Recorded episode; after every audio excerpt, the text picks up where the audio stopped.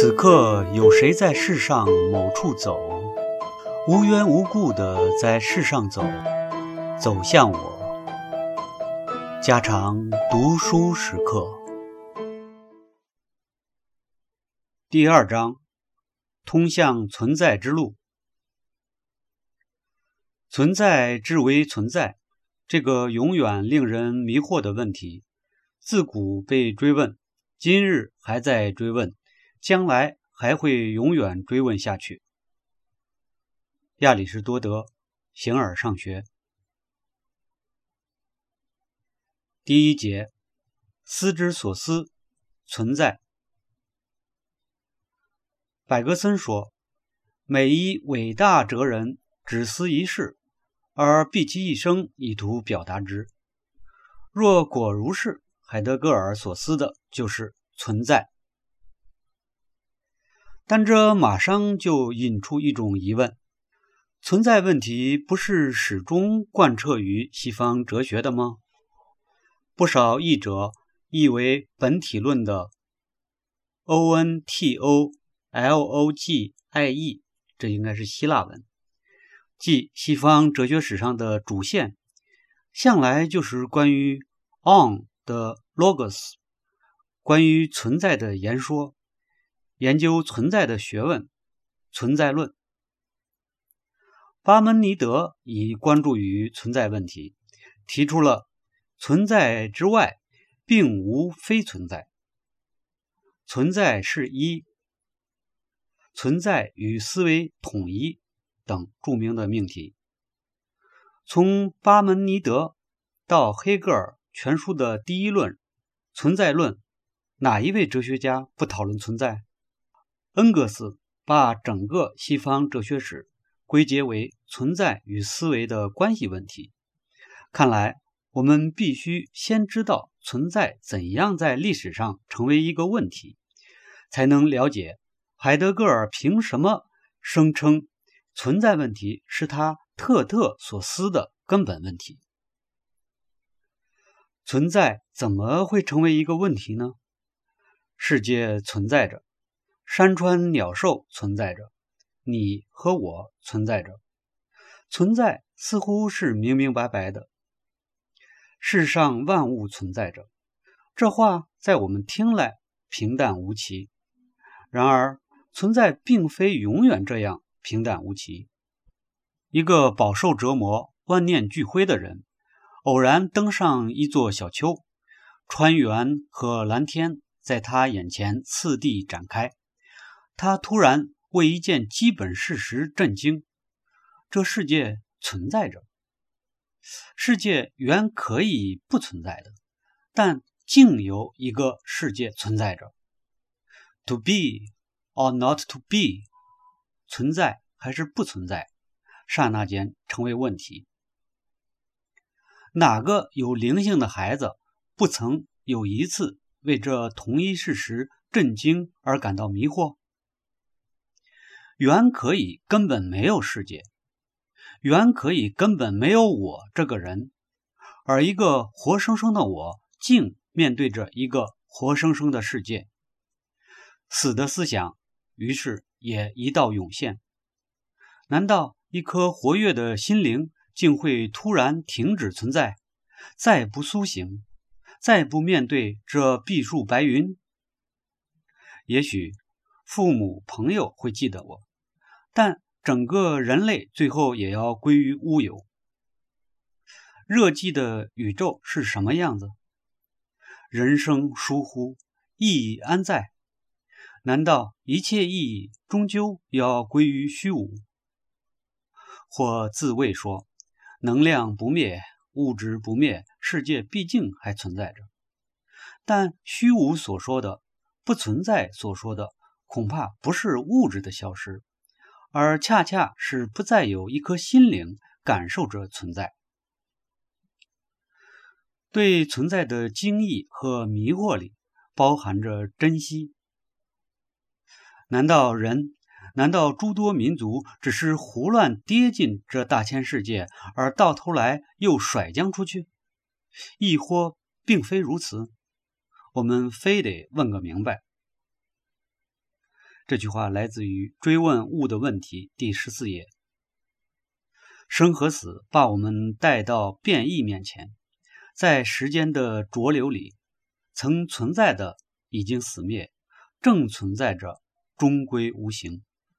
难道真理和德行，像谬误和恶行一样，也都只是昙花一现？人们喜欢把希腊称作人类的童年。各个文明之始当然都是童年，不过以我们中国的文明为例，它一诞生就有几分老成持重，似乎预示了未来几千年的循环。相比之下，希腊人似乎更天真好奇，更富蓬勃的生机。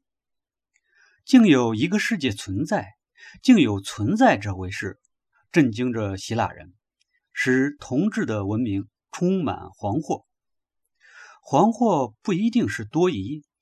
希腊人并不怀疑存在是事实，是第一位的事实，但他们把事实感受为问题，并投入他们的心智来接受问题的挑战。存在会变化吗？如果承认了变异，岂不就承认了消逝与虚无？在存在之外还有什么？能够说有无吗？这是语言的矛盾，还是事实的矛盾？有没有摆脱了无的有？有没有超出变异的存在？火、理念、能量、思想、神明，到底谁是永恒？理论不能简化为感受。初涉事理的学子发觉万事一理贯之，以为了解此理也就通解万事。待拿出具体问题来，却只讲得出空泛和混乱。存在、虚无、变异、永恒、时间、实质、属性、形体、美、目的、善，把这一环一环顺理成章。博学和精思是少不了的，理论最后往往会变得高度的抽象和精细，读不太懂，遂以晦涩一言蔽之。殊不知，那些博大精深的体系，正是思想为了解释世界人生的基本惶惑所做的努力。感受的真切是理论精深的首要条件。要读懂哲学。单靠逐句推理是不够的，非要启动灵性，凭灵性深入讨论的细密处，复从细密处参悟根本的灵性。哲学家们一面修炼思维的艺术，直至老成，一面同志般的保持着对人世的精义，对存在这一事实的精义，一再为哲学唤醒。莱布尼茨曾对这一震惊发问：“为什么存在者在，而无却不在？”维特根斯坦颇有同感。可惊的不是世界怎样存在，而是世界竟存在。我们在哲学之内蕴思，哲学就触动我们本身。这里却不是在谈论情调、情味之类。记得有言：“美好情调偏弄出坏文学。”这话对哲学尤为中肯。情调无论多美好，与哲学无涉。这里被触动的是 pathos，就是情。柏拉图说：“被震惊是特属于哲学家的 pathos。”也就是情，因为除此以外，哲学别无开端。亚里士多德的说法是一样的。无论当今或从前，最初的时候，人总是因震惊开始哲学的。海德格尔总结说：“震惊之情是哲学的开端或者原则。”A R C H E。如果我们以为震惊是哲学的原因，哲学开始以后，震惊就销声匿迹，那我们就与希腊思想背道而驰了。A R C H E，也就是开端，是原则。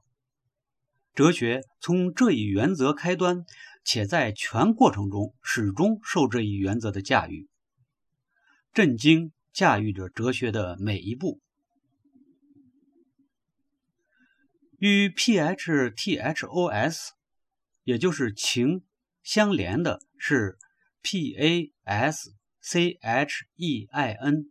也就是承担、忍受、承受，任自己被调定（括弧 B E S T I M M E N B Statement）。为了不受近代心理学之累，海德格尔建议冒险把 P H T H O S 情译为 S T I M M U N G，也就是琴弦的。调定情绪，我们在震惊之际退步自首，在退步之际留出余地，也就是 D I S 杠 P O S I T I O N，又作性情。容存在者的存在开场，这样来理解哲学的性情，实在是由存在来规定的，应和存在者的存在的指令。本己的把这一应和承担过来，铺展开来，这就是哲学。海德格尔提出存在问题，有很多学理上的根由，但其中包含着这种原始的精义，却不可不察。这个问题对海德格尔来说，既富有实感，又富有学术性。这两个方面的结合，粗浅的讲是这样的。存在问题首先是一个活生生的问题，引起了希腊人的无限惊愕。在把握、深入了解这一惊愕的过程中，希腊人提出了对存在问题的原初解释。这些解释以种种方式得到重新解释，并通过这种种变形，至今支配着我们对存在问题的讲法。我们今人。欲对存在问题有所论，已摆脱不了历史上的种种解释，已必然活动在这种种学术讨论中。而这种种学术工作，对海德格尔来说，都是为了熟悉存在问题在历史解释中的流行途径，以其最终溯流还原，达乎存在问题初腾的境界。海德格尔常愿自己的思想止于早期希腊思想河流。他是这样说到希腊人的：存在者随着存在的显现而显现，这一事实令希腊人震惊。哲学就存在者的存在求索什么是存在者，哲学行于通往存在者的存在之途。家常读书制作，感谢您的收听。